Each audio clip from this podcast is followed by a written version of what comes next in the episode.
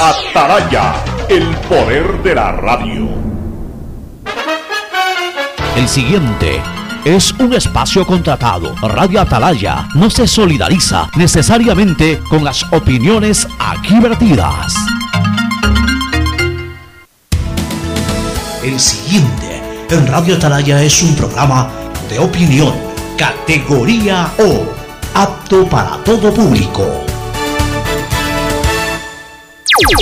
La hora del pocho, la hora del pocho se viene con todo en Radio Atalaya. La hora del pocho, la hora del pocho. Alfonso el Pocho Car y su equipo traen para ustedes la opinión política, la opinión deportiva, más premios, sorpresas, regalos para sus oyentes. La hora del pocho, aquí en Radio Atalaya, cada día más líderes. Buenos días, este programa es auspiciado por Aceites y Lubricantes Gulf, el aceite de mayor tecnología en el mercado. CFN continúa trabajando por el desarrollo de nuestro país, el desarrollo es ahora. Con Claro, conéctate más sin pagar más. Ahora vas a poder disfrutar del doble de gigas para que puedas navegar el doble en tus redes, tu trabajo y tus estudios. Universidad Católica Santiago de Guayaquil y su plan de educación a distancia formando siempre líderes. Banco del Pacífico, el Banco Banco, con su línea de crédito Reactívate Ecuador al 5% de interés a tres años y con los primeros seis meses de gracia. CNT y los mejores paquetes prepago, tu chip con más de 3 gigas para navegar y minutos a todas las operadoras. Recibe además Facebook y WhatsApp. Cámbiate a CNT, conectémonos más.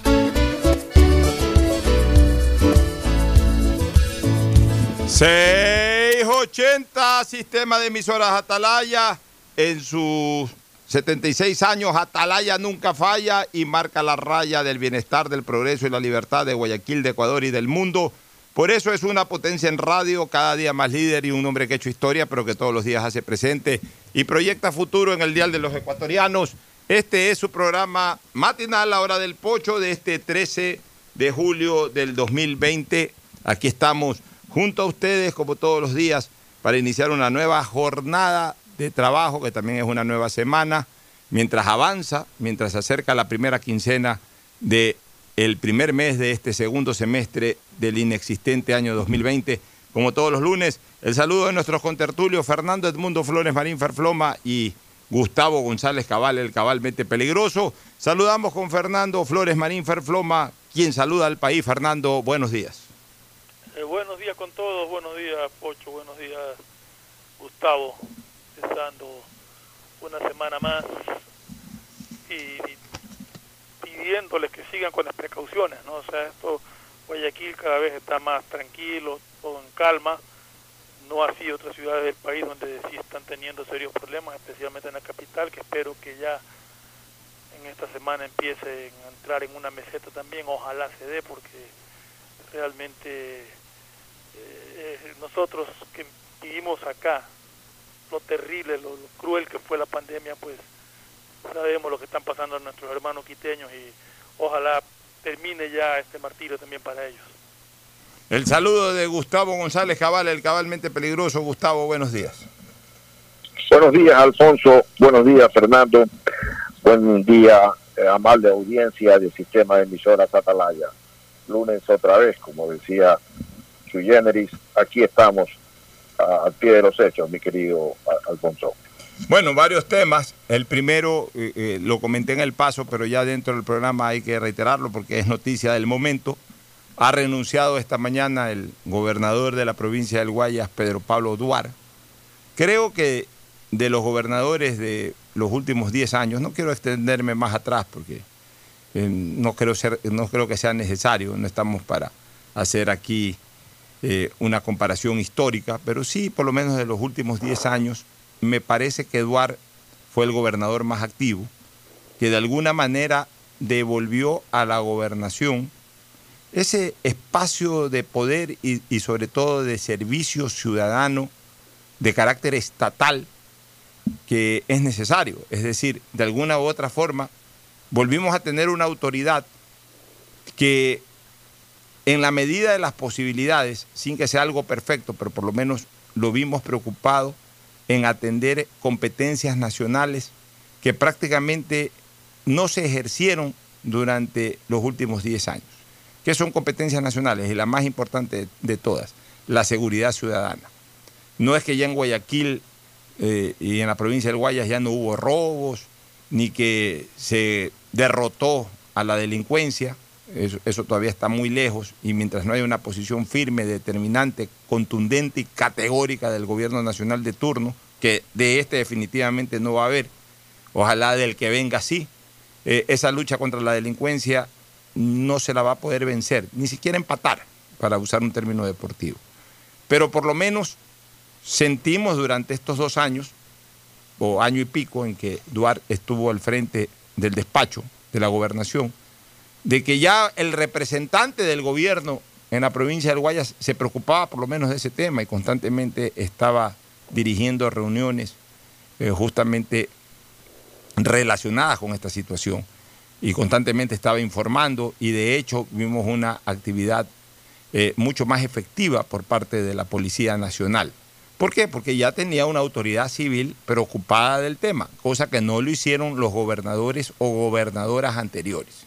Y tengo que usar también eh, las, eh, las últimas letras de gobernador tengo que usar también gobernadoras AS, porque también hubo mujeres en el cargo, de las que recuerdo la señora Viviana Bonilla, la señora Juana Vallejo Cler, que fueron personas que obviamente también estuvieron al frente de la gobernación. No sé si hubo por ahí en, el paso entre el correísmo y el morenismo alguna otra mujer en la gobernación. Y los otros obviamente fueron varones, pero en ninguno de los casos los gobernadores se preocuparon de esta tarea que era fundamental. Y como decíamos, eh, minutos atrás en este segmento llamado El Paso. Lamentablemente, el gobierno de Correa fue aniquilando, por lo menos en Guayaquil y en Guayas, fue aniquilando el concepto del gobernador. Le fue dando ese espacio al Ministerio del Litoral, al punto que el despacho del presidente estaba en el Ministerio del Litoral y ya no en la gobernación. Y, de por sí, la gobernación ya era, era y creo que todavía es poco usada cuando antes era el nervio motor estatal dentro de la ciudad y dentro de la provincia. Ahora todo comenzó a concentrarse en el Ministerio del Litoral.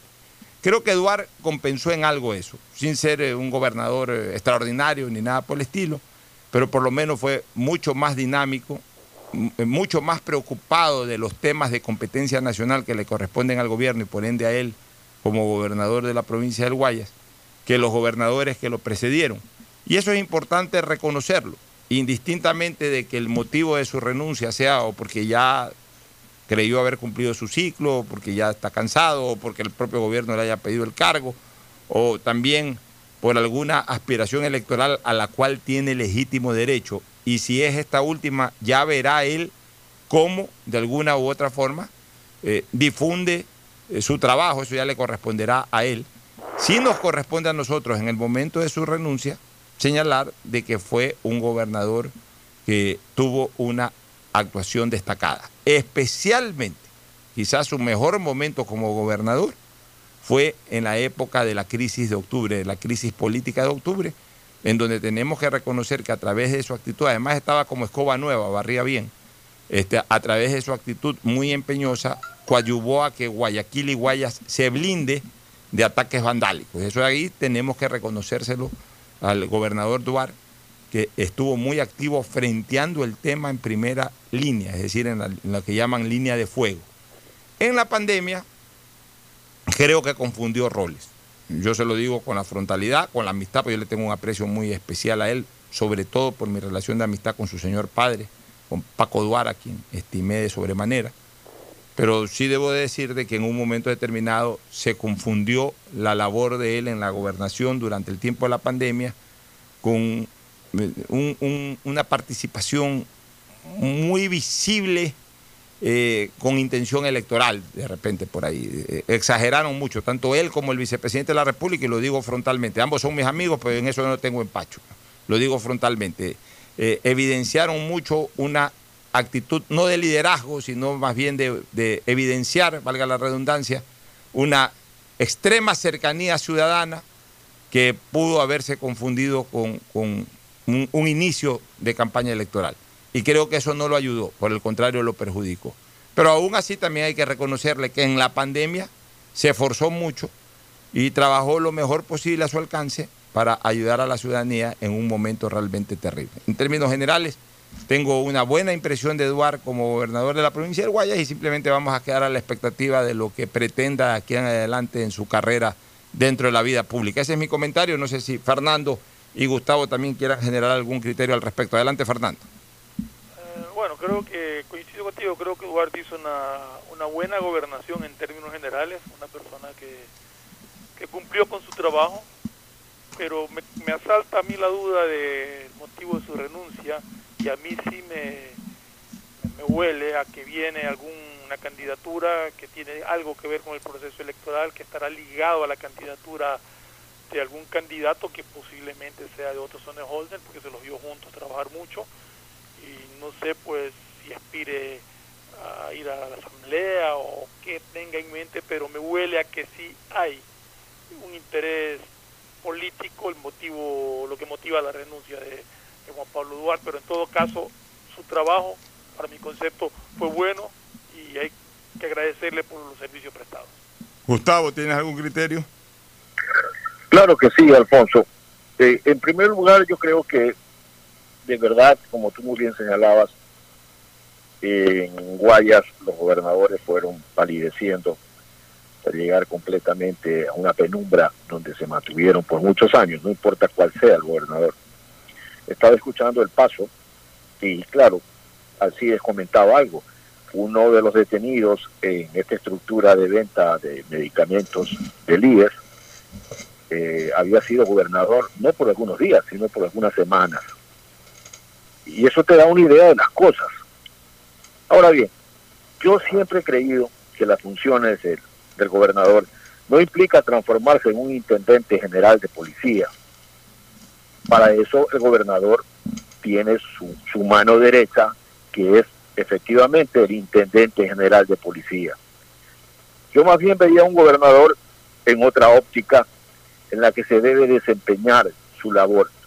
Como tú muy bien señalabas anteriormente, con el Ministerio del Litoral se creó básicamente para todas las gobernaciones de la costa una especie de supergobernador que ejercía esas funciones y el mismo presidente pues se ausentó y se creó un despacho para él en el edificio del gobierno del litoral. Y la gobernación pues pasó una suerte de capitus diminutio que a ella coadyuvaron mucho la personalidad de quienes ocuparon esos cargos.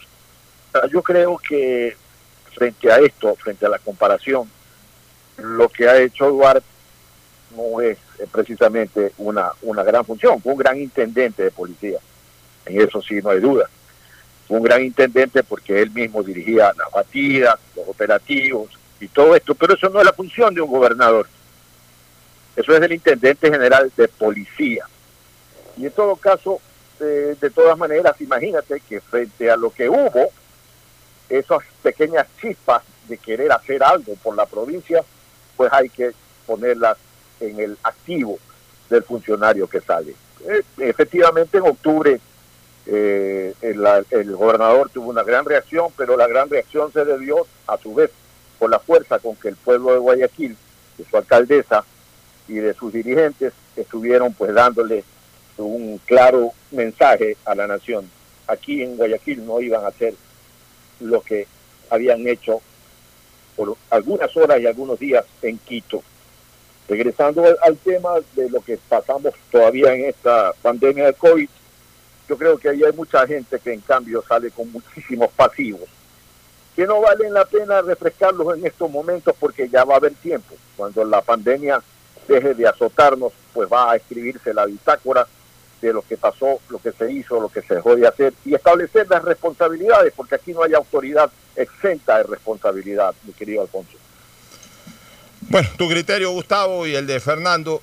Vámonos a un tema que realmente a mí me, me tiene indignado porque yo considero que dentro de los actos execrables de corrupción que se produjeron durante la pandemia y durante la crisis más grave que fueron los meses de marzo, segunda quincena de marzo, todo abril, primeros días de mayo, el, momento más álgido eh, fue ese, ¿no? E, ese tiempo cronológico, esos dos meses y pico.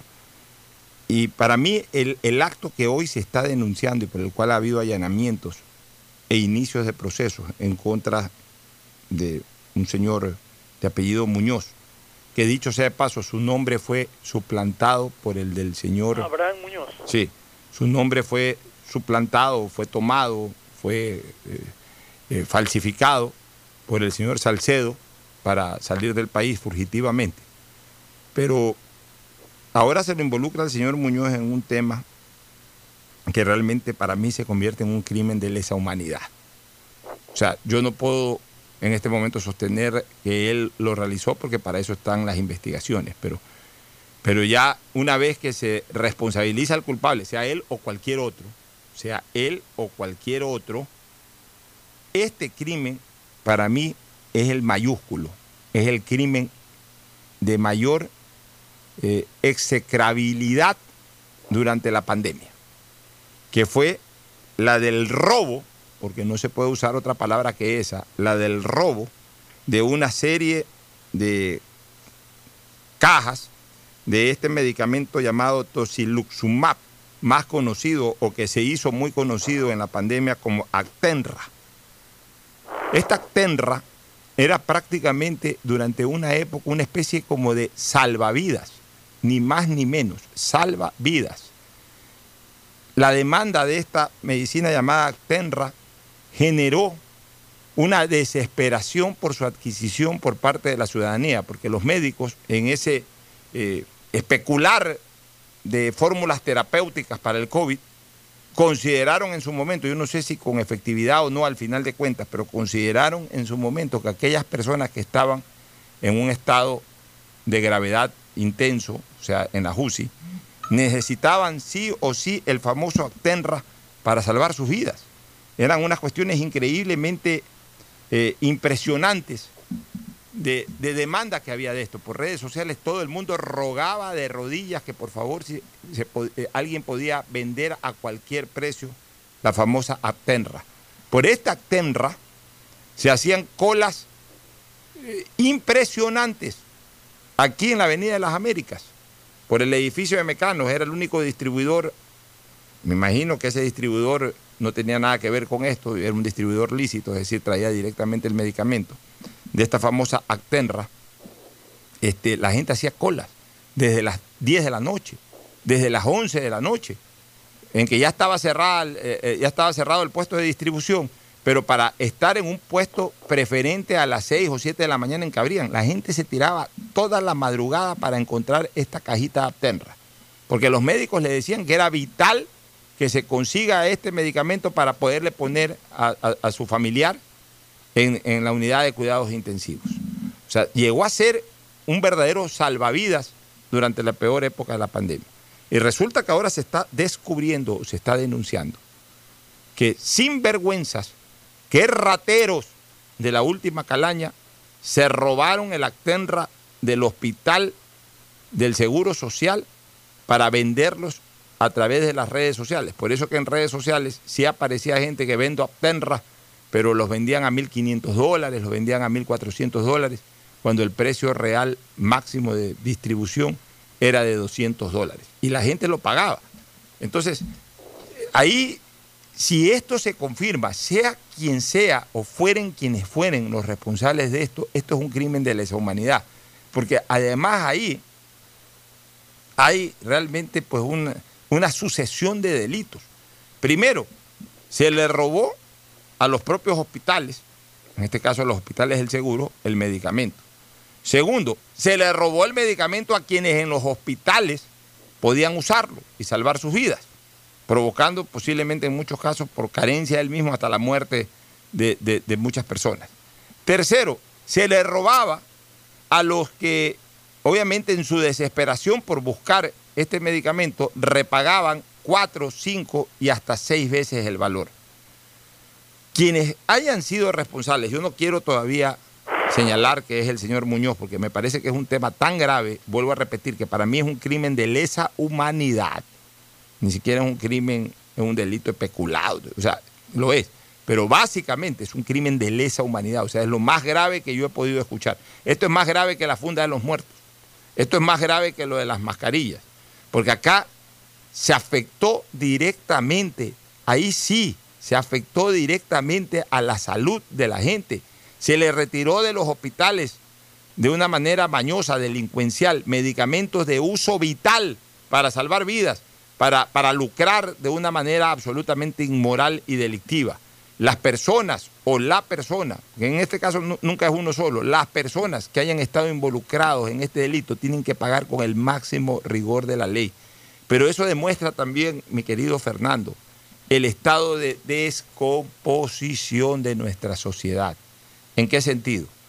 De que ya a, la gente en, en nuestra sociedad, en nuestra comunidad, ya con tal de hacer plata no les importa nada, no tienen el menor reparo no tienen la peor carga de conciencia, nada, nada, absoluto, no les pesa nada. Simple y llanamente quieren hacer plata. Y este no, es un este no es solamente ya un problema de políticos. Nuestra sociedad está totalmente corrompida. Hay una corrupción general ya realmente eh, nauseabunda. Porque no estamos hablando de que eh, solamente en esto participan personas vinculadas al poder público.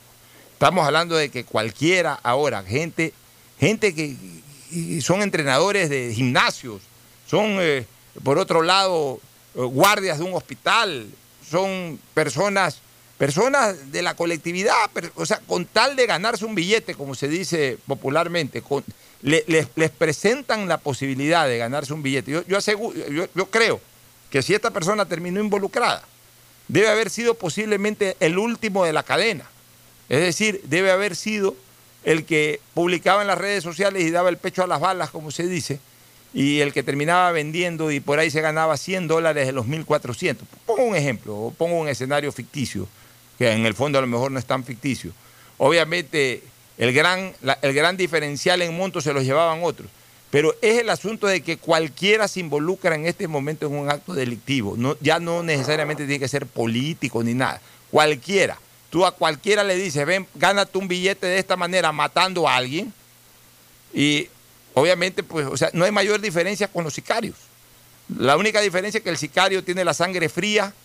Bueno, estos también tienen sangre fría, porque para este tipo de actos delincuenciales también hay que tener sangre fría. La única diferencia es que el sicario va con una pistola y mata de frente, y estos matan así a escondidas, matan sin, sin usar un arma, pero igual terminan matando. Porque, o sea, lo que hicieron en el hospital bajo el robo de este medicamento es algo absolutamente execrable, Fernando.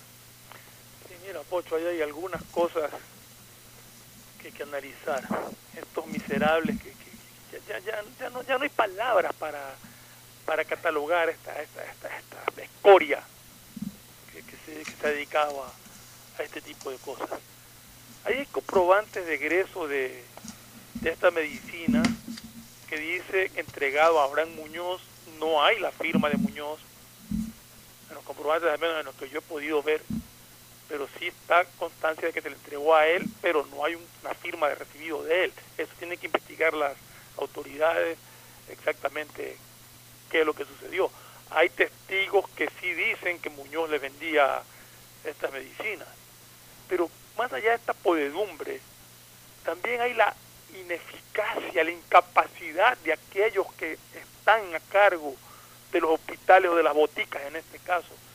Porque es elemental que en una pandemia de esta naturaleza, cada día, no digamos diario, cada tres días, hacer inventario de las cosas que hay ahí, de las medicinas, a ver qué falta, qué nos, a, dónde consigo y todo, y de repente encontrar un faltante no puede ser la indolencia con que aquí se dan cargos a gente que no está capacitada para ejercerlo. Entonces, responsable del director de, que tenía que ejercer control sobre los medicamentos que están ahí. Ahora recién van a hacer inventarios a ver eh, qué ha pasado con esas medicinas. Culpable todos aquellos que han participado en esto, porque como tú dices, no es que el señor Muñoz o el señor quien, quien se haya sido, se metió a la bodega, cogió los, los, medicamentos y se fue alguien los sacó de la bodega, alguien los entregó, alguien hizo el egreso. Entonces realmente asquea tanta miseria humana que existe en estas cosas. Y, es increíble, Fernando y Gustavo, porque uno comienza a, especular sobre varios escenarios. Dicen que Daniel Salcedo, le secuestró la identidad a este señor Muñoz. Entonces, pero también se sostiene de que, por ejemplo, no hay la firma de, de este señor Muñoz en la recepción de los documentos. Entonces la pregunta es, ¿quién retiró los documentos? ¿El verdadero Abraham Muñoz o el falso Abraham Muñoz, que es el propio Salcedo? O, cuidado, los retiró el falso y se los entregó al verdadero también. O sea, puede haber una, un acto colusorio ahí entre los dos. O sea, todo esto tiene que investigar definitivamente la, No era entrenador, era entrenador de Salcedo. Claro, y de repente le dijo, ¿sabes qué? Muy, ligado. Puede ser de que le haya robado la identidad sin que se dé cuenta, como también puede haberse, como también puede, puede, puede habérsela robado con consentimiento. Entonces allá no sería robado, sino que ahí hubo un acto colusorio entre ambos, ¿no? Este, eso habría que investigar, punto número uno. Punto número dos, hay que ver pues quién verdaderamente retiró. Eh, si lo retiró el verdadero Muñoz o el falso Muñoz, pero qué participación tuvo el verdadero Muñoz en el tema. Por eso yo todavía no me quiero anticipar ya, porque yo soy un hombre de derecho y primero tiene que, eh, obviamente a través de las pruebas, ventilarse este tema y comprobarse la participación de las personas. Pero lo que sí está ya comprobado es de que el acto doloso hubo de robarse estos medicamentos, porque... Medicinas que decían... Ya se encontró, se encontró... Propiedad de Elías prohibida su venta. Claro, se encontró ese tipo ya de, fotografías en donde se entregaban esos medicamentos a precios realmente astronómicos y que eran eh, vetados para su venta justamente por ser propiedad del Hospital del Seguro. Entonces ahí también tiene que, eh, de una vez por todas, solicitársele responsabilidad a todos. O sea, no solamente es que el problema también, Gustavo, de nuestro país, es que solamente nos estamos preocupando de querer, a ver, tú, tú que eres un hombre, tú que eres un hombre eh, que te gusta todo lo que es la marina, te gusta todo lo que es lo oceánico, etcétera. Tú en un mar contaminado, en un momento determinado tienes que retirar peces chicos y peces grandes. No puedes dedicarte solo a los peces grandes. Aquí también hay ahora esta nueva ola o esta nueva moda de que solamente queremos peces grandes. No, todos los peces que estén contaminados, el pez grande y el pez chico. No se puede quedar el pez chico contaminado solamente porque al final de cuentas en otros momentos aparecerán nuevos peces grandes y, si se quedan los peces chicos, o esos peces chicos se terminarán convirtiendo en algún momento en, peces grandes. O sea, no es, no es cuestión solamente de buscar a las cabezas, hay que buscar a todas las cabezas, a los brazos, al cuerpo y a los pies de la corrupción. Hay que atacar por todos lados. El problema es que ahora solamente queremos que eh, vayan a la cárcel el, cerebro de todo, pero a veces a los ejecutores los dejamos pasar. Entonces, o a los cómplices de, estas personas que cometieron los actos delictivos. Por ejemplo, hay que investigarse en el tema de los bodegueros. Eh, ¿A cuenta de qué lo sacaba Abraham Muñoz? ¿Con permiso de quién? Y hay que comenzar por el bodeguero, por el que lleva el inventario, eh, por las personas que trabajan en las farmacias, eh, ver qué grave responsabilidad tienen por, por, las diferentes instancias de los hospitales hasta llegar a la cabeza. O sea, no solamente hay que preocuparse de la cabeza, porque el problema es, eso, ¿no? O sea, que de aquí en adelante ya queda como costumbre, solamente busca la cabeza, pero, pero el, bodeguero, eso es ahí, como no se implican, entonces mañana con otra cabeza que entre también a generar corrupción, ellos siguen siendo parte de la corrupción. Aquí hay que limpiar con todo, porque si no se limpia con todo, la corrupción va a seguir campante, mi querido Gustavo. Efectivamente, Alfonso, eh, aquí estamos viviendo la suma de todos los miedos. Una serie de variables de tres peligrosas variables que han infectado hasta la médula, el hueso social de la República. Estas son incapacidad, ignorancia y deshonestidad. Cuando tú pones en funcionarios de cualquier área de responsabilidad estas tres variables, pues acabas de hacer una mezcla más peligrosa que el trenito tolueno o el TNT. Estás hablando de que has formulado nitroglicerina, o la peor bacteria infecciosa que se pueda conocer. Ignorancia, incapacidad y deshonestidad son un cóctel tóxico que envenena el alma de la nación. Porque si tú ves que eh, como empleado simple de, del director de un hospital entra a robar a mano llena, entonces es muy jodido mantener todo una sola línea de conducta, porque ahí entra, lamentablemente, eh, el célebre, si mi mamá se fue a los toros, nos vamos todos, y, el, y nos bañamos absolutamente todos en la misma charca, ¿no? revolcados todos en un merengue, como decía Enrique Santos Discépolo en ese espectacular tango siglo XX Cambalache, Alfonso. Así es, nos vamos a una pausa y retornamos con temas políticos, ya volvemos. El siguiente es un espacio publicitario apto para todo público. ¿Qué más, mis brosters? Somos Giga y Minuto. Habla bien, eso manes CNT saben. Pero de Leif. Y con sus paquetes prepago de 1 a 6 dólares, recibes 2 gigas en redes sociales. Y muchos megas adicionales para navegar. Sí cachaste, ¿no? Pero more than you. CNT, conectémonos más. Más información en www.cnt.com.es. Detrás de cada profesional hay una gran historia. Aprende, experimenta y crea la tuya. Estudia a distancia en la Universidad Católica Santiago de Guayaquil. Contamos con las carreras de marketing, administración de empresa, emprendimiento e innovación social, turismo, contabilidad y auditoría, trabajo social y derecho. Sistema de educación a distancia de la Universidad Católica Santiago de Guayaquil formando líderes siempre. Han sido días difíciles para el país, pero al igual que tú, no nos rendimos y seguimos empujando por el desarrollo. Por eso el gobierno de todos, a través de la CFN, destinó más de 50 millones en financiamiento para capital de trabajo con su producto Pyme Express. Hoy, son más de 800 pequeñas y medianas empresas beneficiadas que darán un gran alivio a sus negocios y así cuidar los empleos de miles de familias ecuatorianas. Trabajas por el desarrollo, nosotros para apoyarte para seguir avanzando, porque al Ecuador lo reactivamos todos. CFN. Toda una vida. El gobierno de todos. Algo cambió y se siente.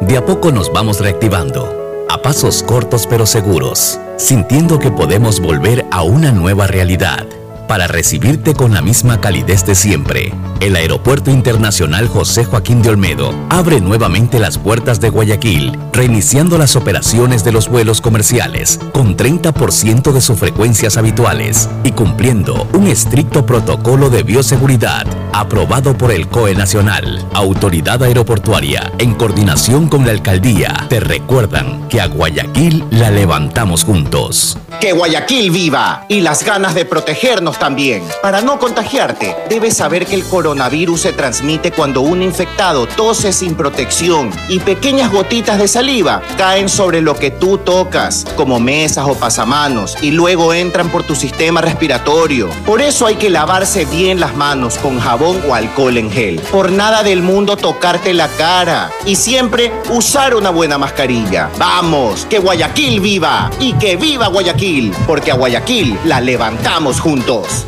Un mensaje de la Alcaldía de Guayaquil. Hoy tu celular es más que un teléfono, es tu oficina, lo que te mantiene al día con todo lo que sucede. No limites tu conexión, llévate un smartphone nuevo en 18 cuotitas desde 4,28, más impuestos con dos meses de gracia y te lo llevamos a la puerta de tu casa con Claro, todo se conecta.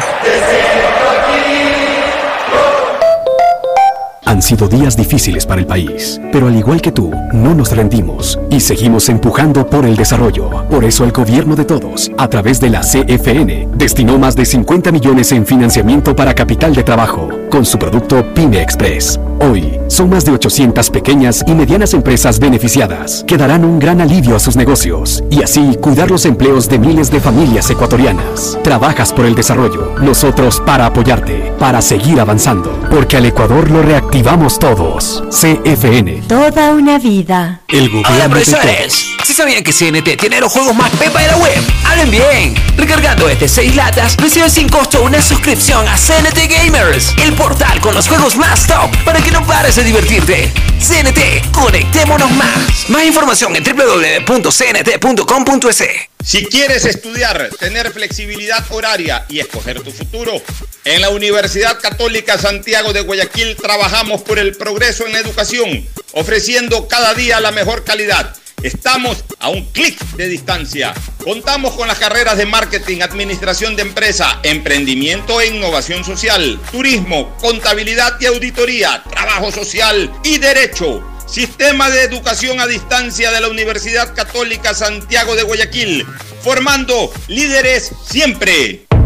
Llegó el momento de volver a abrir las puertas a la ilusión, de prender las luces a un futuro mejor, de empezar de nuevo. Presentamos Crédito Reactiva de Ecuador, un crédito con fondos del gobierno nacional para micro, pequeños y medianos empresarios al 5% de interés. Recíbelo ahora y empieza a pagar en 6 meses hasta 36 meses plazo. Llegó el momento de reactivar la producción y proteger el empleo. Juntos saldremos adelante. Banco del Pacífico. A Ecuador, lo reactivamos todos. El gobierno de todos. Hay sonidos que es mejor nunca tener que escuchar. Porque cada motor es diferente. Desde hace 104 años, Lubricantes Gulf mantiene la más alta tecnología y calidad en línea de aceites para motores a diésel y gasolina. Está hecho con una fórmula especial para dar excelente protección a todo tipo de motores, evitando el desgaste prematuro de pistones, anillos y árbol de levas, ayudando a mantener limpio el motor y libre de depósitos que se forman por las altas o bajas temperaturas. Dele a su motor lo que se merece. Lubricantes Gulf, la más alta tecnología en lubricación. 104 años preservando la vida de su motor. Lubricantes Gulf. Gulf es más lubricante.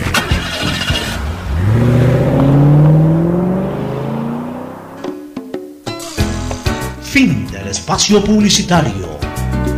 Usted está escuchando un programa de opinión, categoría O, apto para todo público.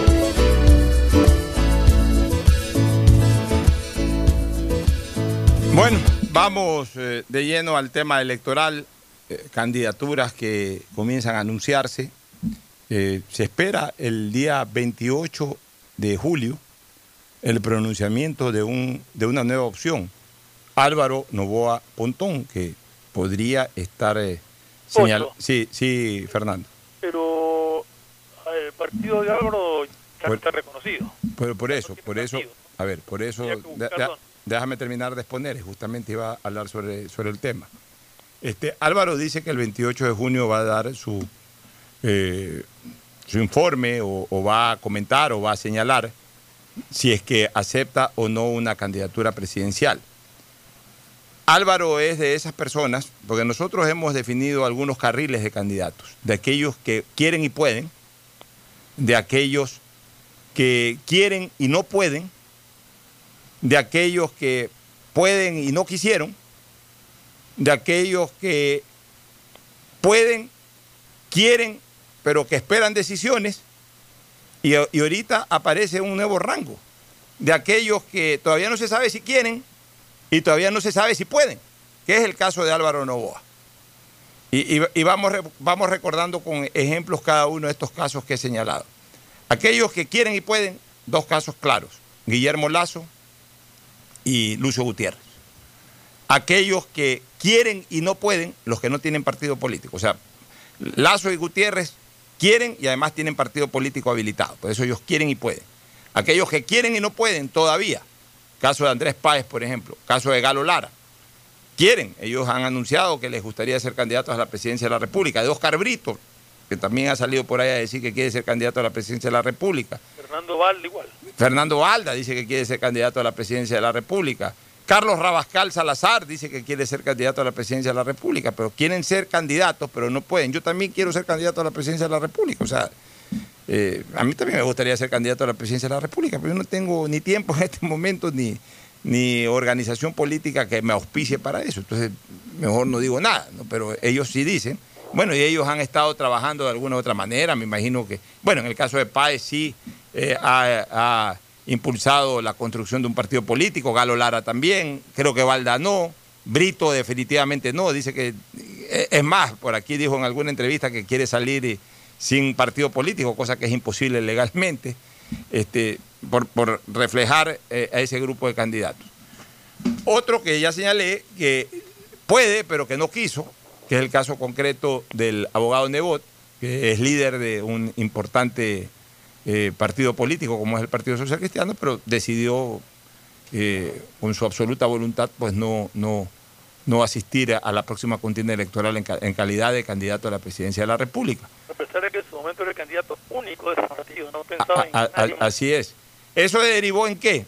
En candidatos que quieren, pueden, pero que esperan decisión interna. Los candidatos del PCC y ahí tendríamos que decir también los candidatos del correísmo.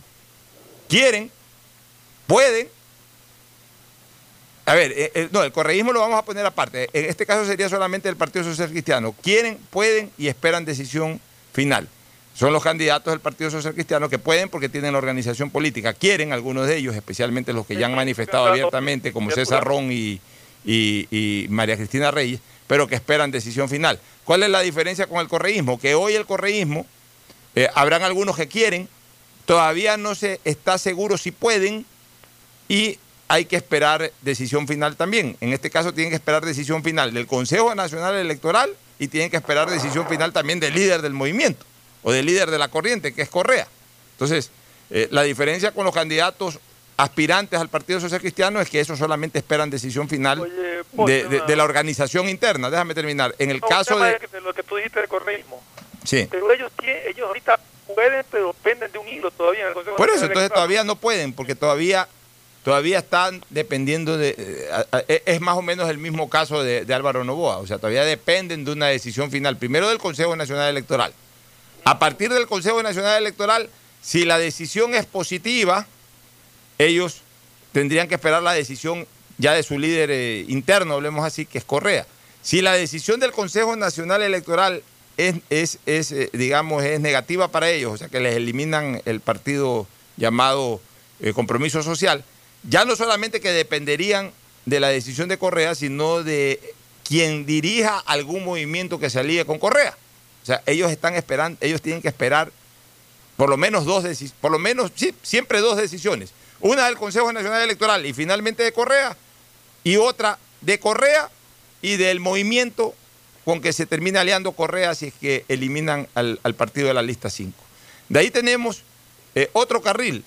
¿Cuál es el carril? el carril que decíamos de Álvaro, que todavía no se sabe si quiere y todavía no se sabe si puede. ¿Por qué? No se sabe si quiere porque dice que el 28 anuncia, pero tampoco se sabe si puede porque el movimiento Adelante Ecuatoriano Adelante está en la lista de un grupo de movimientos que se está revisando su eh, situación de extinción como organización política, que todavía no está extinguido, que todavía no han notificado sobre la extinción, pero que está en revisión, que en teoría ya no pueden extinguir, porque eso eh, estaba permitido, de acuerdo a la ley, para el Consejo Nacional Electoral hasta el 19 de junio, porque el 19 de junio se cerró el libro de registro de organizaciones políticas. Pero realmente aquí ya no se sabe a qué atenerse, porque a veces da la impresión de que no es el derecho el que predomina en las decisiones, sino la voluntad política de quienes tienen mayoría. Entonces vamos a ver qué decide el Consejo al respecto. ¿Perdón? Que viene un problema con lo que tú acabas de decir. ¿Cuál es el problema? Porque hay la, amenaza de, de Contraloría de destituir a los vocales si es que no acatan la resolución de la Contraloría. Y la resolución de Contraloría dice que estas inclusiones fueron irregulares y que por lo tanto esos partidos no están legalmente inscritos. Es que yo creo, es que yo no creo que ni siquiera tiene que esperar ya eh, yo no creo que ni siquiera Contraloría tiene que esperar eh, que, eliminen a los partidos políticos, sino que simple y llanamente los miembros del Consejo Nacional Electoral no cumplieron y al no cumplir se tienen que ir, indistintamente de que lo hagan ahora. O sea, ya ahora para mí es extemporáneo. Ahora están en un lapso, en un tiempo en donde tienen que explicar el por qué no lo hicieron. No es que tienen que hacerlo, sino que tienen que explicar el por qué no lo hicieron. Si no lo hicieron ya, para mí incurrieron en la causal, según la Contraloría de destitución, y entonces ahora viene la otra discusión. En tiempos de periodo electoral, ¿puede o no puede la Contraloría hacerlo? Entonces, el tema es álgido. ¿Algún criterio al respecto, Gustavo, sobre la potencial participación de Álvaro Novoa? Es un, un candidato latente y un candidato con unas características muy especiales, Alfonso y Fernando. Porque en estos 13 años, algunos candidatos tuvieron e interactuaron de diferentes maneras frente al correísmo y el actual gobierno. Pero Álvaro no, Álvaro mantuvo una constante. Sus palabras efectuadas en el debate presidencial, cuando se las dijo en la cara de un sonriente eh, Rafael Correa, pues tuvieron básicamente una declaración profética de a dónde nos iba a llevar Rafael Correa. Luego Novoa enfrentó a Correa, Correa se le fue encima, le quitó una hacienda y un patrimonio ícono dentro del Ecuador como era la hacienda Clementina. Todos sabemos en qué estado y cómo se llevó luego esa hacienda y en qué se convirtió. Y finalmente él no ha participado absolutamente en nada de componendas, no ha hecho declaraciones a favor de nadie de, este gobierno, no se ha involucrado en luchas intestinas de este gobierno, inclinando la balanza eh, para tal o cual funcionario. Y entonces básicamente él no se lo puede involucrar absolutamente en nada de lo que ha pasado. Y una cosa importante que veo en Álvaro, cuando le quitaron la Clementina, él no dejó de hacer negocios en el país. Por ejemplo, le quitaron muchas marcas de automóviles que ellos, su familia, la venía representando por muchos años. Y él no paró y, está actualmente, sigue con el negocio de representaciones en marca automotores, de automotores y, y sigue adelante en la pelea. Vamos a ver qué decisión toma. No, vamos a ver qué decisión toma si decide regresar al coliseo máximo de la política ecuatoriana que es enfrentar una campaña presidencial y vamos a ver cómo le va. Y en todo caso yo insisto, para mí Álvaro es una fuerza latente que mucho va a depender de cómo se haga el comportamiento y desarrollo de su campaña.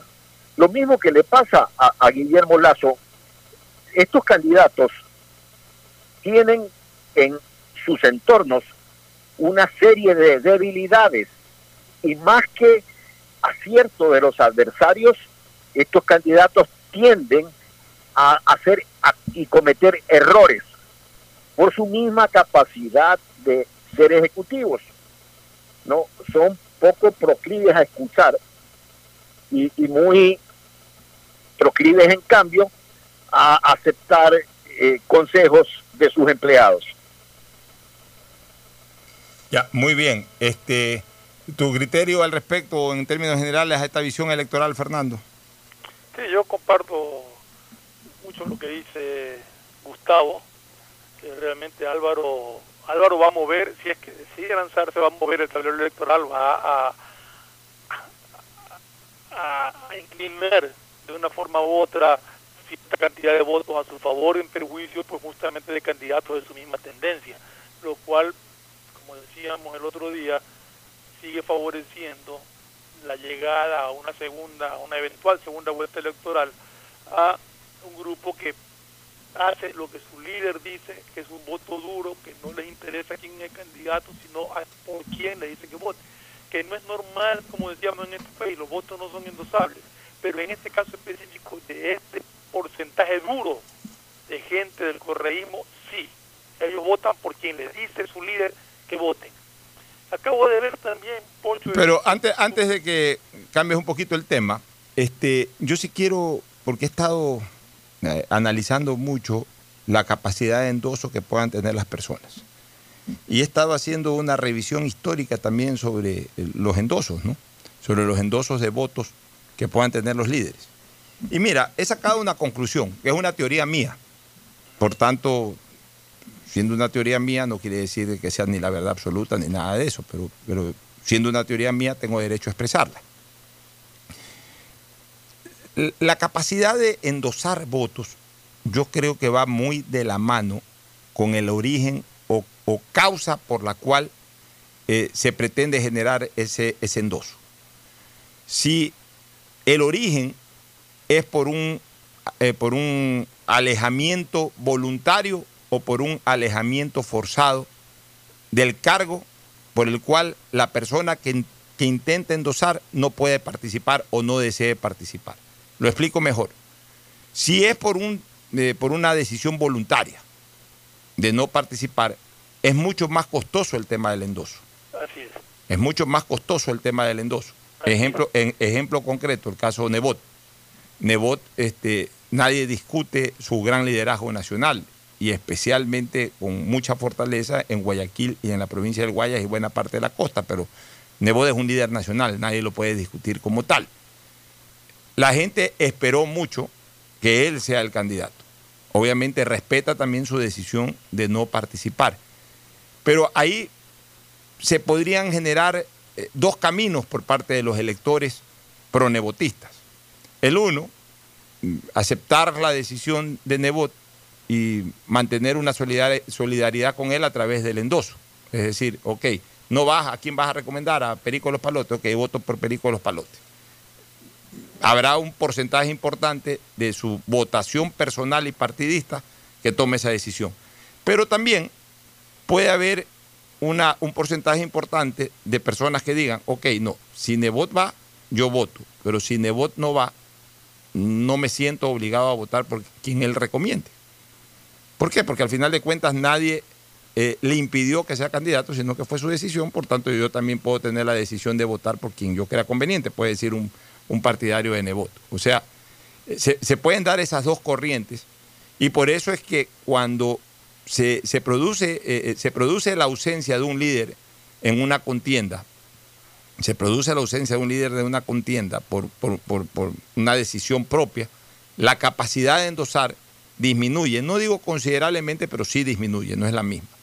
En el caso de Correa, que yo la eh, homologo con el tema Sad Bucarán Jaime Roldós, es un poco más favorable para poder endosar nadie le puede discutir tampoco a Correa su calidad de líder nacional, es decir, de ser una persona que tiene adeptos, eh, un porcentaje importante, no mayoritario, pero sí un porcentaje importante de adeptos a nivel nacional.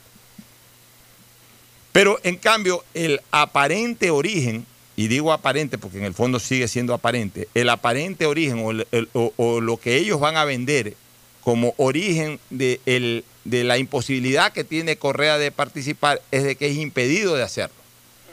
Ya, y él cómo lo va a decir, ok, es verdad que la constitución me impide ser candidato a la presidencia de la República, pero puedo ser candidato a la vicepresidencia y sin embargo me impiden participar eh, como candidato a la vicepresidencia. Ya comenzó a ventilar ese concepto cuando dijo que va a la vicepresidencia, que ojalá le permitan. Y entonces ya hubo reacciones de que si no está aquí no se puede inscribir, de que siendo la única función del vicepresidente reemplazar al presidente, no es competente el tema y entonces hay que ir a una interpretación y en la interpretación seguramente van a decir de que no va a poder participar. Entonces de todo eso se va a agarrar Correa, aún sin el tema de la sentencia ejecutoriada, para decir de que él sí quiere, pero que le impide. Entonces cuando es por impedimento, ahí viene una reacción de solidaridad y no de reflexión. O sea, viene un tema sentimental y no reflexivo. En el otro sí es un en el otro el comportamiento del electorado es más reflexivo que sentimental, porque es verdad, yo te quiero como mi líder, pero si ya no vas tú, de repente pienso que eh, puedo ir por otra alternativa. Hay otros que dicen, ya, eres mi líder, te quiero, y, además pensando, sí, igual te voy a dar el voto. O sea, ya eh, hay, hay, hay, también una alta cuota de reflexión por parte de los seguidores del líder que por voluntad se aleja. Pero en el caso de aquel líder que vende el concepto de que no es por voluntad, sino porque se lo están impidiendo, porque a la fuerza se lo están impidiendo, ahí viene una reacción absolutamente sentimental y no reflexiva, sino sentimental. Entonces, ah, ponga cualquiera que yo te voy a dar el voto en, en señal de protesta porque no te dejan participar. ¿Y eso cuándo ocurrió? Eso ocurrió en el año 79, cuando Bucarán, hablo de Assad Bucarán, vendió el concepto de que a él eh, le armaron una constitución para no dejarlo participar. Le pusieron eso de que tiene que ser hijo de padre y madre ecuatoriano, creo que el padre creo que era libanés. Entonces con eso eh, se, le, se, le, comieron la posibilidad de participar. Y entonces, ¿qué hizo Bucarán? Puso a un virtual desconocido, a Jaime Roldós Aguilera, y Roldós Aguilera barrió en la primera vuelta y rebarrió en la segunda vuelta. Es más, ya en la segunda vuelta ni siquiera necesitó de un apoyo así decisivo de Bucarán. ¿Por qué? Porque ya eh, eh, eh, la, gente accionó el voto pro Bucarán con, con, Jaime Roldós Aguilera. Entonces, esa podría ser una tendencia del correísmo, es decir, le veo muchas posibilidades al correísmo, y no al correísmo, sino a Rafael Correa, de endosar toda esa votación personal hacia el candidato que ponga. No será en un 100%, porque jamás podrá haber un, un porcentaje de endoso de un 100%, pero sí de un alto porcentaje. O sea, podrá endosar un 75, un 80% de su votación, y eso es bastante para una primera vuelta, por ejemplo, Fernando. Sí, sí, dependerá también de quién sea la... Aunque casi todos tienen eh, resistencia en muchos ciudadanos, eh, hay que ver quién es el candidato, que de repente encuentre un candidato que no genere tanta resistencia y eso lo ayudaría aún más. En todo caso, todavía falta ese camino por recorrer. Lo que te iba a decir era que estuve viendo que la CONAI de Chimborazo precandidatizó a Leonidas Sisa y esperan, pues dice que tendrá que tomar la decisión final eh, la CONAI y creo que con Pachacuti van a, aspiran a tener un candidato presidencial propio. En todo caso, Leonidas Sisa aparece como un precandidato presidencial. Bueno, es que ya Gustavo tenía que sacar, eh, el, ala, el ala indígena tenía que sacar un candidato, se venía ventilando, se venía ventilando si era Vargas, si era Isa, aparentemente habrían acordado que sea Isa.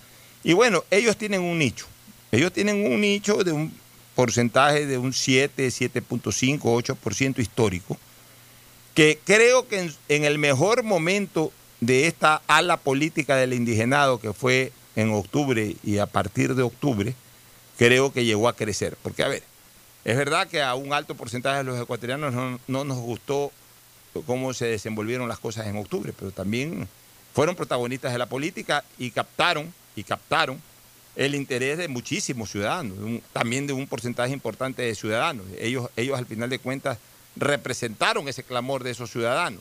Y entonces eso hizo de que ellos crezcan como tendencia. Pero asimismo creo que a partir de la pandemia perdieron protagonismo. Entonces yo no sé si en este momento estén pasando por su mejor momento. Yo lo dudo mucho, Gustavo. Bueno, sí. Básicamente estos grupos como la CONAIE eh, intentan no ganar una elección porque es muy muy complicado para ellos ganar una elección con candidatos propios. Yo creo que la intención es eh, pues a, seguir manteniendo en las provincias donde tienen una mayoritaria participación, seguir manteniendo las alcaldías, seguir manteniendo los diputados los asambleístas, y ese es un esfuerzo que ellos siempre hacen. ¿no? Si no pueden ganar la elección, tener una representación importante en el Parlamento, en todo lo que signifique las provincias donde ellos tienen influencia, porque a nivel nacional pues no tienen ninguna opción. Así es. Bueno, nos vamos a una recomendación comercial y entramos con el tema de la elección para vicepresidente eh, de la República en la Asamblea. Tenemos alguna información que queremos compartirla con ustedes. Auspician este programa. Aceites y lubricantes Gulf, el aceite de mayor tecnología en el mercado. Acaricia el motor de tu vehículo para que funcione como un verdadero Fórmula 1 con aceites y lubricantes Gulf. El gobierno de todos y la Corporación Financiera Nacional continúan trabajando por el desarrollo de nuestro país. Si ya tienes un crédito con la CFN, puedes diferir tu pago con una ampliación de plazo y los pymes podrán extender el diferimiento hasta el mes de agosto. Ingresa a www.cfn.fin.es. CFN, el desarrollo es ahora. ¿Quieres estudiar, tener flexibilidad horaria y escoger tu futuro? En la Universidad Católica Santiago de Guayaquil trabajamos para el progreso en educación, ofreciendo cada día la mejor calidad y para ello estamos a un clic de distancia. Escoge la carrera de tu vocación. Puede ser marketing, administración de empresas, emprendimiento e innovación social, turismo, contabilidad y auditoría, trabajo social y también derecho. Consulta en nuestra página web mayor información y esquemas de admisión. Universidad Católica Santiago de Guayaquil, formando siempre líderes. CNT te trae los mejores paquetes prepago de 1 a 6 dólares. Recibe Facebook, WhatsApp y muchas gigas adicionales para que no pares de navegar. CNT, conectémonos más. Llegó el momento de volver a abrir las puertas de tu negocio con el crédito Reactívate Ecuador impulsado por el gobierno nacional al 5% de interés a 36 meses y los primeros 6 meses son de gracia. Solicítalo hoy en el Banco del Pacífico, el Banco Banco del Ecuador. Ahora vas a poder disfrutar del doble de gigas para que puedas navegar el doble en tus redes, tu trabajo y tus estudios y también compartir el doble con tu familia y amigos. Activa el nuevo paquete prepago de 2 gigas que viene con más llamadas ilimitadas a 5 números claro, 100 minutos a otras operadoras y gigas gratis para llamar y videollamar por WhatsApp y Facebook Messenger. Solo por 5 dólares. Conéctate más sin pagar más. Estamos en la hora del pocho. Bueno, este, se está discutiendo sobre la elección para vicepresidente de la República. La terna ya llegó el día viernes. La señora Romo la encabeza. Luego siguen el señor Roldán y la señora Muñoz. Son los tres miembros eh, que forman parte de este, eh, de este grupo de vicepresidenciables, de los cuales potencialmente uno de ellos debe de ser elegido, o a lo mejor ninguno de los tres elegidos, y se busca una consecuencia jurídica sobre la no elección de ninguno de ellos. Es que realmente el escenario está así. Aparentemente, los de ruptura de los 25 no tendrían los votos en la asamblea. Aunque parezca mentira, podría terminar siendo la vicepresidenta del Ecuador la señora Muñoz. Porque si la asamblea eh, se pronuncia eh, al respecto en torno de, buscar un candidato o, buscar, digamos, elegir a uno de estos tres candidatos para la vicepresidencia de la República, lo más probable es que la señora Muñoz, que no tiene ningún tipo de resistencia o muy poca resistencia, pueda obtener los votos en la suma de lo que terminen siendo los votos del gobierno, y ahí se puede producir otra cosa que es interesante, los votos del gobierno más los votos rechazo a ruptura de los 25. Cuando hablo de ruptura de los 25, tengo que mencionar a la señora María Paula Romo y al señor Roldán. Aparentemente, por el lado de los miembros de ruptura, que son María Paula y, Juan Sebastián Roldán, definitivamente no habrían los votos. O tendría que haber un cabildeo muy intenso por parte del gobierno.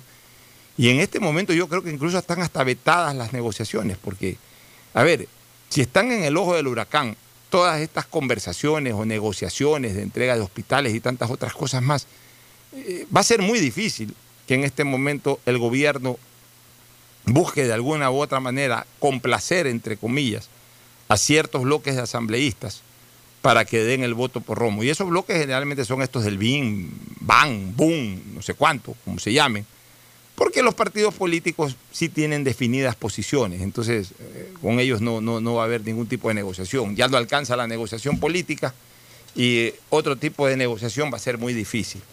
Eh, y, más bien para aquellos que andan sueltos, como se dice, o reunidos en estos bloques convencionales, más no tradicionales, del BIM, BAM, BUM o como se llamen, vuelvo a repetir, en este momento va a ser difícil para el gobierno plantear acuerdos o tronchas, ya que todas estas están siendo observadas por el tema de los hospitales. Entonces yo veo, yo veo que hay un poco espacio de maniobrabilidad por parte del gobierno para impulsar a su candidata favorita, que en este caso es María Paula Romo.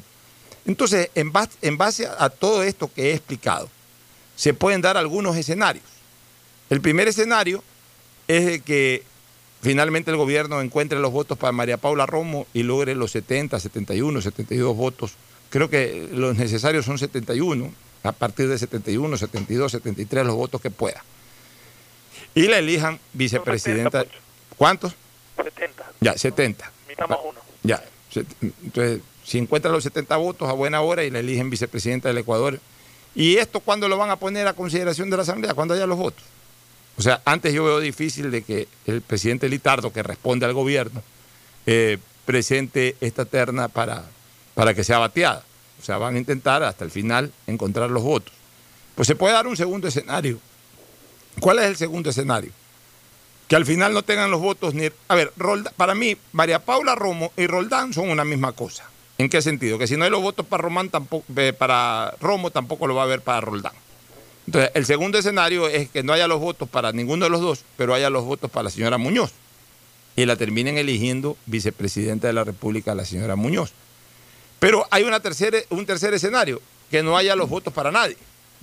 O sea, que no se logren los 70 votos para la señora Romo, obviamente tampoco para el señor Roldán, e incluso ni siquiera para la señora Muñoz, o el gobierno force a que no hayan los votos para la señora Muñoz. Es decir, eh, al final de cuentas, si no se elige a la señora Romo, se prohíbe que el bloque de gobierno le dé el voto a ningún otro integrante de la terna y con eso pues no se lograría el voto para nadie. Pasan los 30 días y aparentemente entraría por Ministerio de la Ley el nombre de la señora Romo. Pero ahí ya viene una nueva discusión, eh, una nueva discusión, Fernando y Gustavo. El artículo 150 habla justamente de la forma en que es reemplazado un vicepresidente por ausencia temporal o definitiva. Si es temporal, corresponderá el reemplazo a la ministra o ministro de Estado que sea designado por la presidencia de la República. De hecho, entiendo que ya fue designada la señora Romo como, como vicepresidenta temporal. Ya, en caso de falta definitiva de la vicepresidenta o vicepresidente del Ecuador, la Asamblea Nacional, que es el caso ahora, la Asamblea Nacional con el voto conforme de la mayoría de sus integrantes, es decir, con 70 votos, elegirá su reemplazo de una terna presentada por la Presidencia de la República. La persona elegida ejercerá sus funciones por el tiempo que falte por completar el periodo. Pero ahí viene un inciso final, que es el que va a entrar mucho en discusión en el artículo 150. Dice, si la Asamblea omite pronunciarse en el plazo de 30 días de notificada la petición, se entenderá elegida la primera persona que conforme la terna, que es lo que se llama por Ministerio de la Ley. Pero aquí hay un caso interesante de interpretación. Mientras el inciso anterior relacionado con la falta definitiva del vicepresidente señala que con el voto conforme de la mayoría de sus integrantes la Asamblea elegirá un reemplazo, o sea, le da la facultad a la Asamblea de elegir.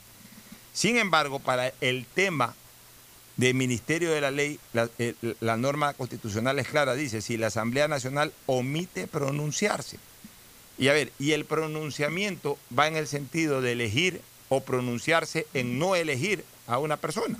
¿Cómo se pronuncia en no elegir? De que se convoca, se convoca a la, a la elección, se pronuncian los asambleístas y no hay los votos. Ya ese es un pronunciamiento de la asamblea.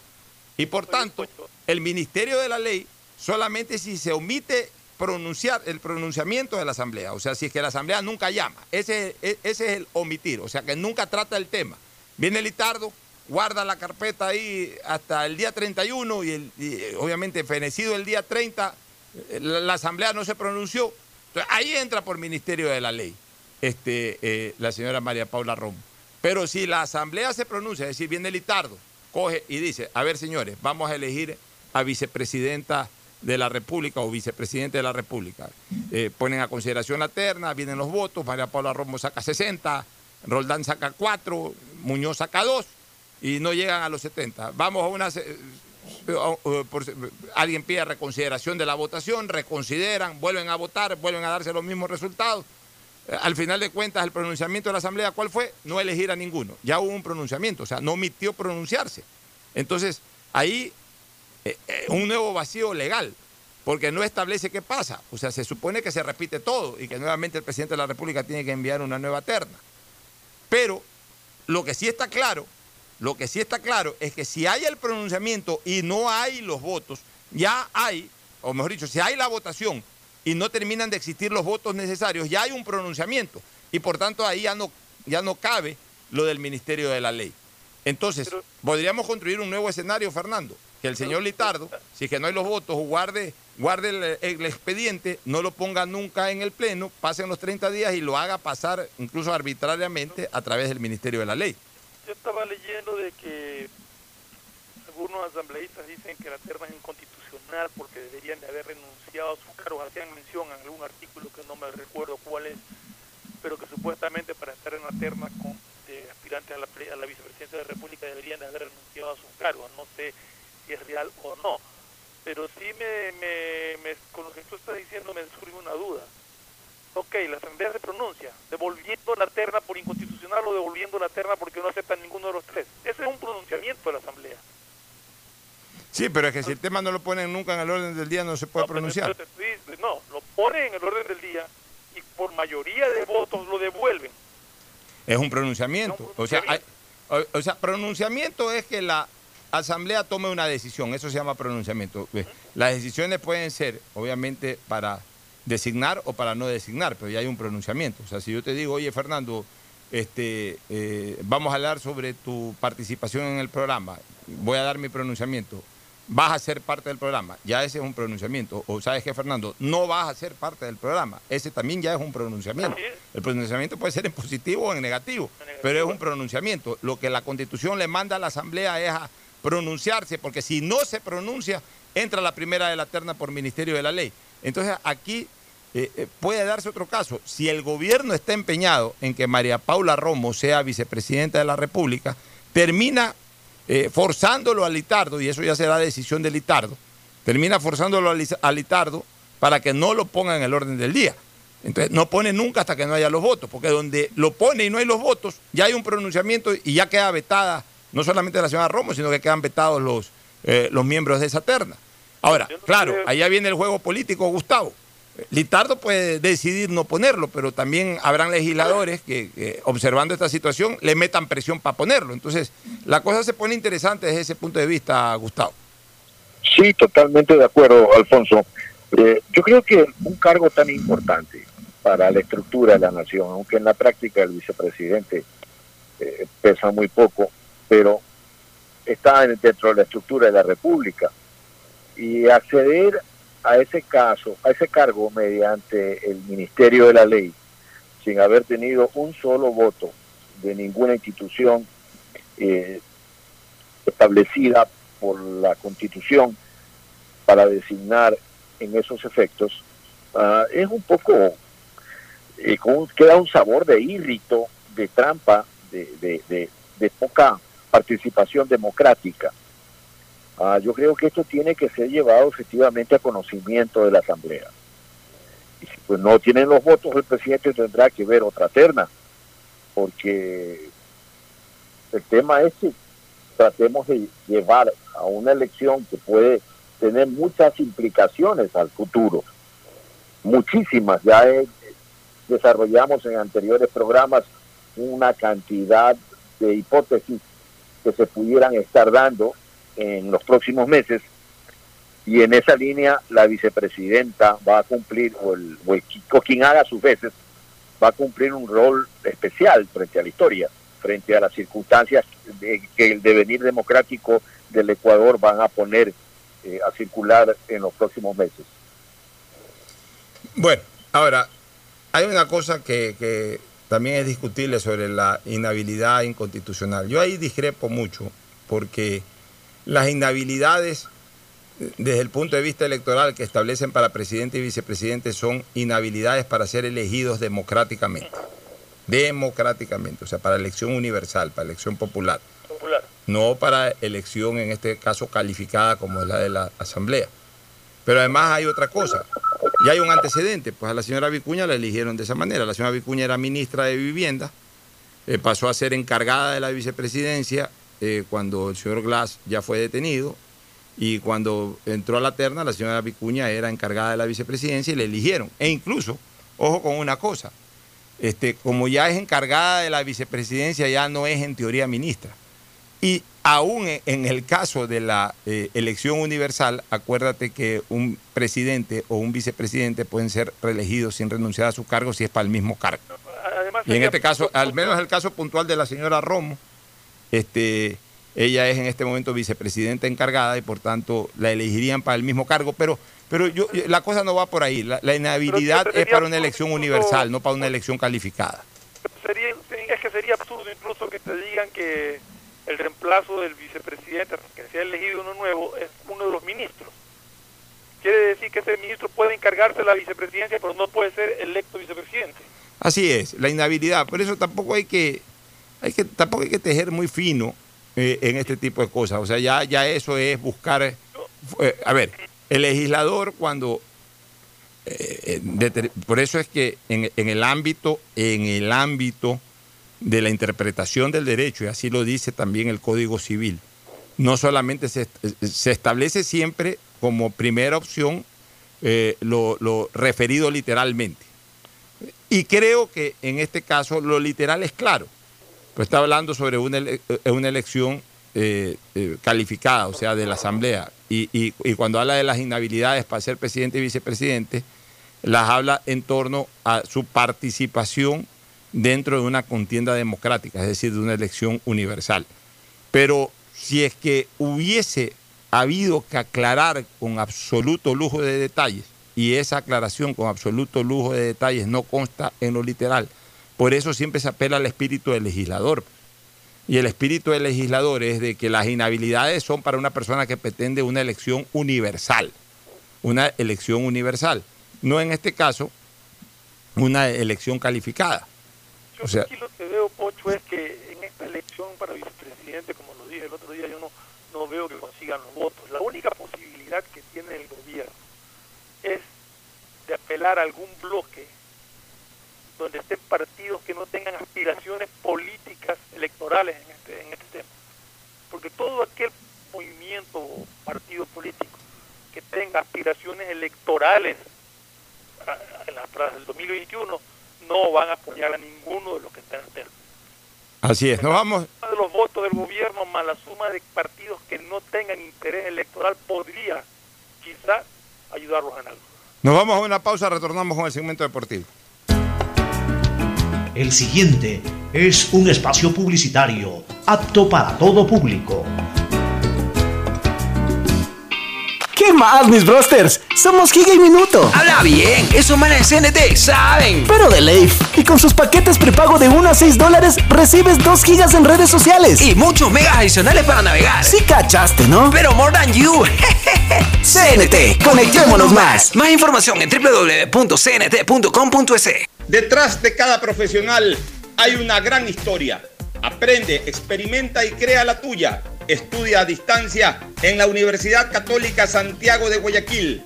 Contamos con las carreras de marketing, administración de empresa, emprendimiento e innovación social, turismo, contabilidad y auditoría, trabajo social y derecho.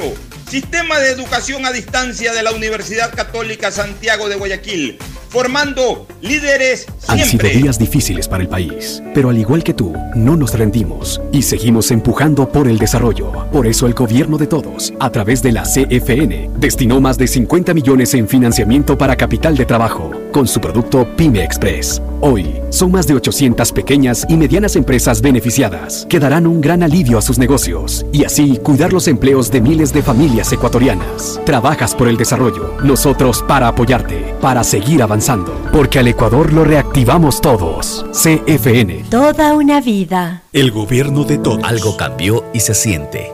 De a poco nos vamos reactivando a pasos cortos pero seguros, sintiendo que podemos volver a una nueva realidad para recibirte con la misma calidez de siempre. El Aeropuerto Internacional José Joaquín de Olmedo abre nuevamente las puertas de Guayaquil, reiniciando las operaciones de los vuelos comerciales con 30% de sus frecuencias habituales y cumpliendo un estricto protocolo de bioseguridad aprobado por el COE Nacional. Autoridad Aeroportuaria, en coordinación con la alcaldía, te recuerdan que a Guayaquil la levantamos juntos.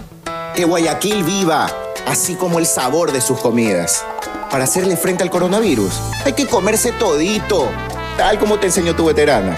Pero lo más importante, desinfecta bien todo lo que compres en el mercado, usando un trapo con una mezcla de agua y cloro, antes de guardarlas en la refri.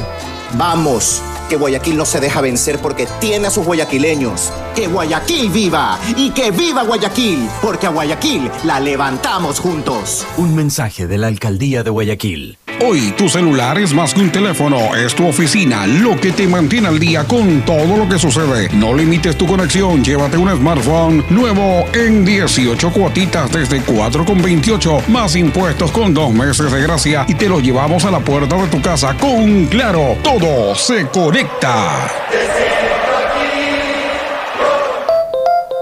Han sido días difíciles para el país, pero al igual que tú, no nos rendimos y seguimos empujando por el desarrollo. Por eso el gobierno de todos, a través de la CFN, destinó más de 50 millones en financiamiento para capital de trabajo con su producto Pyme Express. Hoy, son más de 800 pequeñas y medianas empresas beneficiadas que darán un gran alivio a sus negocios y así cuidar los empleos de miles de familias ecuatorianas. Trabajas por el desarrollo, nosotros para apoyarte, para seguir avanzando, porque al Ecuador lo reactivamos todos. CFN. Toda una vida. El gobierno. ¿Qué más, mi Harrison Ford? ¿Y vos? ¿Ya te cambiaste a CNT? ¡Vivo, vivo! Compra tu chip CNT prepago, que incluye más de 3 gigas para que navegues por 7 días y sigas vacilando tu patín en todas tus redes. CNT, conectémonos más. Más información en www.cnt.com.es. Si quieres estudiar, tener flexibilidad horaria y escoger tu futuro, en la Universidad Católica Santiago de Guayaquil trabajamos por el progreso en la educación, ofreciendo cada día la mejor calidad. Estamos a un clic de distancia.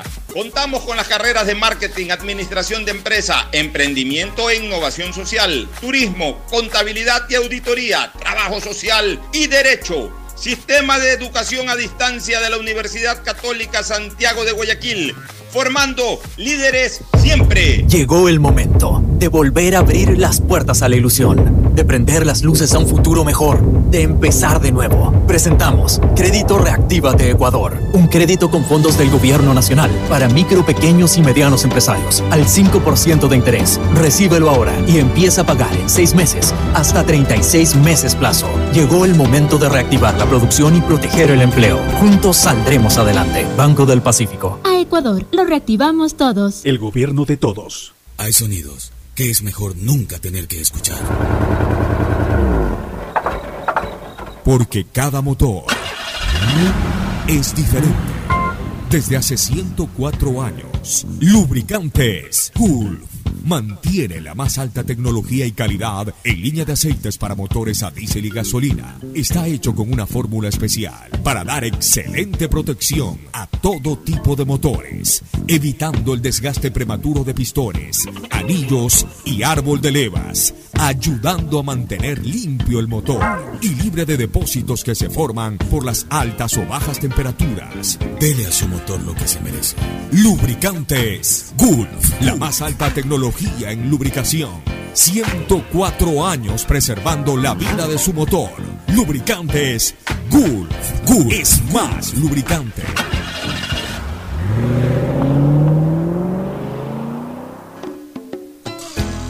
Fin del espacio publicitario. Usted está escuchando un programa de opinión, categoría O, apto para todo público.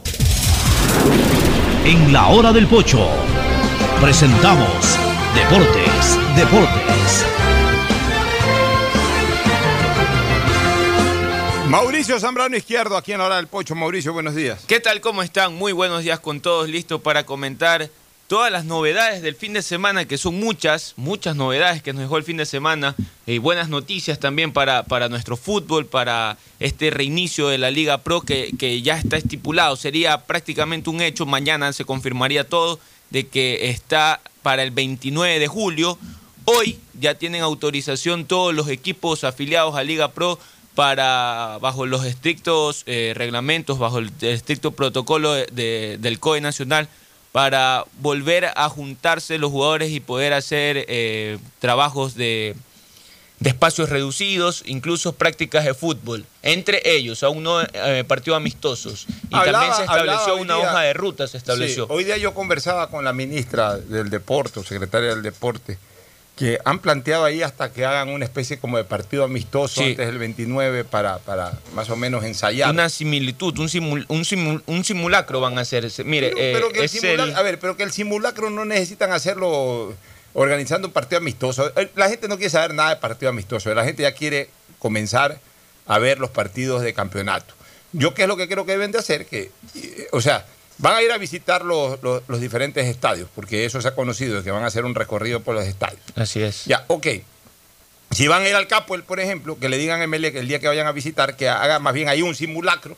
De una- Eh, invita un un partido de partido, invita un, partido, un, un equipo del grupo B a, a- a que se juegue ahí un partido con todas las normas de bioseguridad. Entonces, revisan el. ¿Por qué crees que van a revisar? Solamente las paredes de los estadios. Ahí no está el coronavirus. Mire. Que, que revisen. O sea, si visitan el Capo, ahí que Mele organice su partido amistoso dentro de su jornada de entrenamientos contra el Santa Rita de Vincia, por ejemplo. Justamente- Si visitan el Monumental, igual, ahí Barcelona invitará el 9 de octubre a jugar un partido amistoso. Visitan el Atahualpa, ahí la Católica se organizará con Independiente del Valle para hacer un partido amistoso dentro del entrenamiento. Pero, pero hacer una fecha amistosa, eh, eh, digamos un fin de semana, me parece Martes, lo más absurdo, porque está. sabes que la gente ya lo que quiere es ver los partidos de, de verdad, los partidos de campeonato.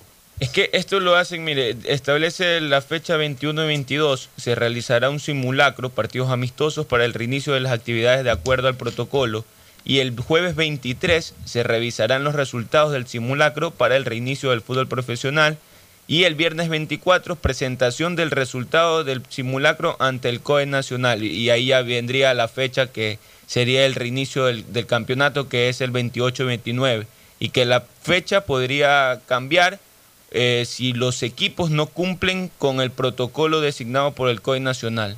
Bueno, tu opinión, Fernando. No coincido que la gente lo que quiere ya es partidos de campeonato, partidos oficiales, pero entiendo que los equipos quieran pues en su momento practicar algún partido amistoso previo para, para ver, pues no han hecho nada de fútbol, recién esta semana pueden hacer algo de entrenamientos ya de Pero, pero es que no son los, no son los equipos los que están pidiendo los amistosos, sino los, los miembros del COE para los temas de bioseguridad. Por eso que yo digo que el día en que hagan las visitas, no necesariamente hay que hacer una jornada de amistosos ni nada, sino que el día No, que hagan las que me visitas, refiero, me refiero ahí a que justamente recién van a empezar, tengo entendido que ya con la fijación de la fecha 29 ya pueden hacer ejercicios eh, ya de fútbol, prácticas de fútbol. Y entonces a eso me refiero al decir que con un partido amistoso pues ya terminan de afinar para comenzar la semana siguiente prácticamente, se faltan 15 días para, para arrancar el, el torneo de acuerdo a la, a la fecha fijada. bueno, novedades en torno a los equipos. Sí, mire, el fin de semana se dio a conocer la contratación de, de un jugador que al inicio se lo nombró para Preciado. Barcelona, así es, Adonis Preciado, Ya, yo pregunto una cosa. 23 Ya, años. ¿Usted lo vio jugar a este chico Adonis Él Preciado? jugó el año pasado en el Muchurruna. Ya, ¿qué, qué tal Es un jugador es? extremo izquierdo, eh, juega por perfil cambiado, joven, rápido, eh, para, ¿Para tener a alguien ya, similar, ¿para qué Barcelona? casi similar Ya. a- al Ah, juego de Ángelo Quiñones, Ya, y de Alexander Arroyo, Bolaños, que lo tiene por exactamente. ahí, tiene Alexander Bolaños, ese que vino del Colo Colo. sí. ¿Para qué incorpora más jugadores Barcelona? O sea, Siguen atrás de, de Ayoví, tengo entendido. pero es que es una cosa increíble. Se habla de la crisis económica, estamos saliendo de una pandemia en donde toda la economía está paralizada, aunque venga por 1.500 dólares mensuales, que no va a venir por eso. ¿Para qué más incorporaciones? ¿Cuándo será que Barcelona, básicamente Barcelona, ni siquiera voy a decir Emelec, también Emelec, pero básicamente Barcelona, ¿cuándo será que ya comience a mirar definitivamente a sus canteras? Por Dios, el nuevo directorio del Barcelona o el directorio actual, que es el de Alfaro Moreno, es un directorio, y especialmente Alfaro, de, de- de- que ha tenido mucha experiencia en formación. O sea, si, si ahora, en la época de Alfaro, no se mira a las divisiones menores, ¿quién las va a mirar? O sea, si, si alguien que ha trabajado toda la vida, en- o por lo menos durante muchos años en eso, que es la, la instancia formativa de ese propio club, no es capaz de tomar la decisión de que solamente suban al primer equipo jugadores de las canteras, entonces, ¿qué directorio lo va a hacer? Por Dios, no es necesario contratar a nadie.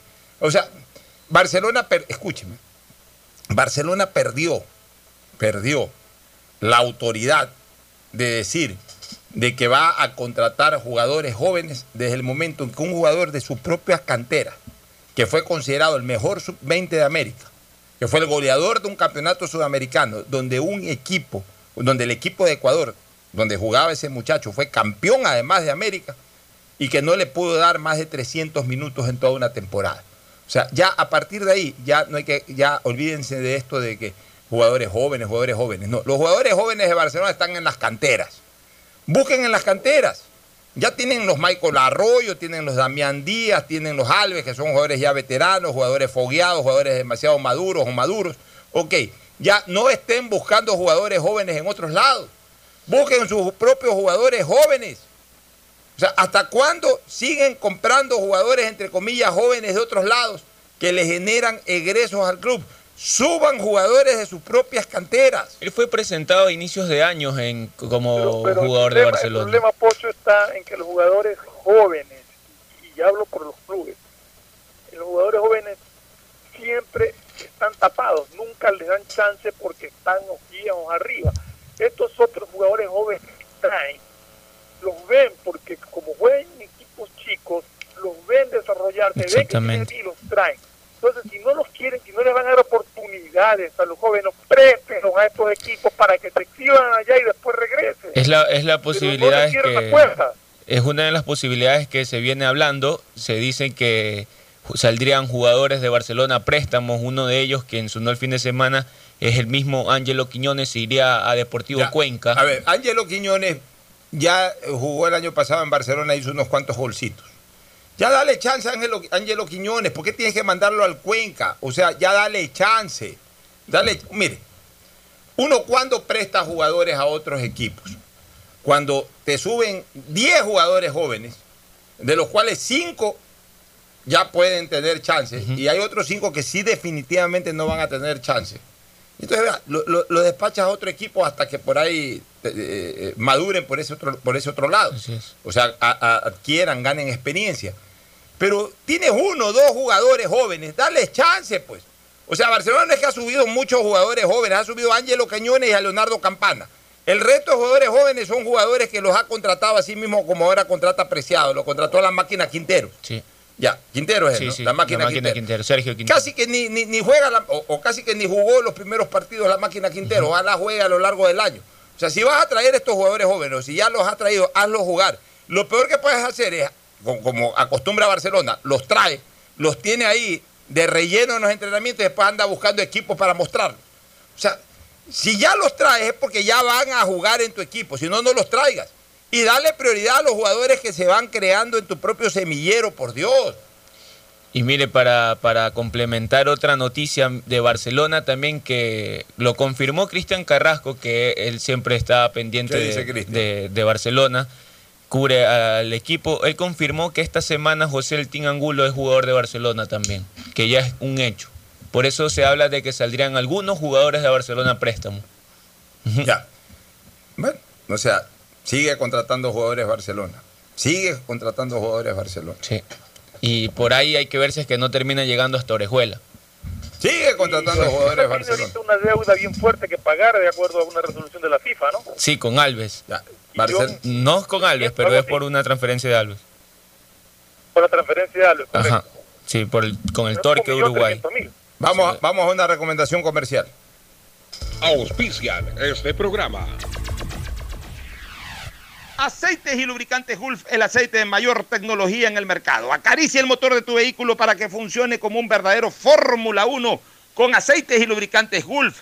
El gobierno de todos y la Corporación Financiera Nacional continúan trabajando por el desarrollo de nuestro país. Si ya tienes un crédito con la CFN, puedes diferir tu pago con una ampliación de plazo y los pymes podrán extender el diferimiento hasta el mes de agosto. Ingresa a www.cfn.fin.es. CFN el desarrollo es ahora. ¿Quieres estudiar, tener flexibilidad horaria y escoger tu futuro? En la Universidad Católica Santiago de Guayaquil trabajamos para el progreso en educación, ofreciendo cada día la mejor calidad y para ello estamos a un clic de distancia. Escoge la carrera de tu vocación. Puede ser marketing, administración de empresas, emprendimiento e innovación social, turismo, contabilidad y auditoría, trabajo social y también derecho. Consulta en nuestra página web mayor información y esquemas de admisión. Universidad Católica Santiago de Guayaquil, formando siempre líderes. Cámbiate a CNT, ahora tu chip prepago tiene más de 3 gigas para navegar y minutos a todas las operadoras, todo por 7 días para que no pares de compartir. CNT, conectémonos más. Llegó el momento de volver a abrir las puertas de tu negocio con el crédito Reactívate Ecuador impulsado por el gobierno nacional al 5% de interés a 36 meses y los primeros 6 meses son de gracia. Solicítalo hoy en el Banco del Pacífico, el Banco Banco del Ecuador. Hoy tu celular es más que un teléfono, es tu oficina y lo que te mantiene al día con todo lo que sucede. No limites tu conexión, llévate un smartphone nuevo en 18 cotitas desde 4,28 más impuestos con 2 meses de gracia y te lo llevamos a la puerta de tu casa. Con Claro, todo se conecta. Estamos en la hora del pocho. Bueno, ¿cómo fue el desarrollo de esta última jornada de la Liga Española? El Real Madrid creo que juega hoy día. Hoy juega el Madrid frente al Granada. A las 3 de la tarde juega el día de hoy. El fin de semana jugó el Barca, ganó 1 a 0 con con gol de, Arturo Vidal, otro partido muy discreto del Barca. Arturo Vidal con asistencia de Messi, que con eso iguala el récord de, Xavi de 20, asistencias, en, por, temporada. Así es.